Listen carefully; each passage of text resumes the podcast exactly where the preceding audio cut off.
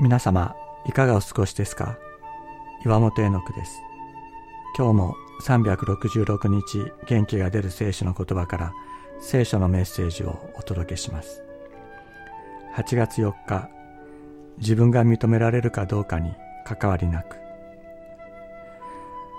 パウロは飢饉のため困窮するエルサレム教会を経済的に支援するために自分が設立した教会から献金を集めていました。パウロ自身は働きながら伝道していたので集めた献金は自分の生活には使わず全てがエルサレム教会に捧げられました。しかしそのエルサレム教会はパウロの伝道活動を支持していたわけではありません。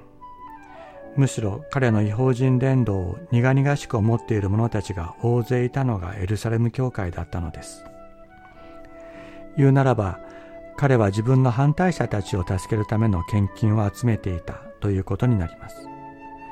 しかし自分を認める者たちだけを助けるという考えはパウロにはありませんでした。パウロ自身クリスチャンたちを迫害するものであったのに主イエスは彼を愛し救われたからです。彼らもそして自分も主イエス・キリストの贖いによって救われた。我々は一つである。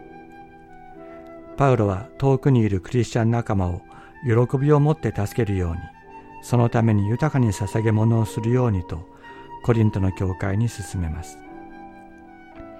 自分が認められるかどうかは関係なく困窮する人たちを自分の体のように愛し喜びを持って自分のできる限りの支援をする。忘れないようにしたいと思います。私はこう考えます。少しだけ巻くものは少しだけ刈り取り、豊かに巻くものは豊かに刈り取ります。一人一人嫌々ながらではなく、強いられてでもなく、心で決めた通りにしなさい。神は喜んで与える人を愛してくださいます。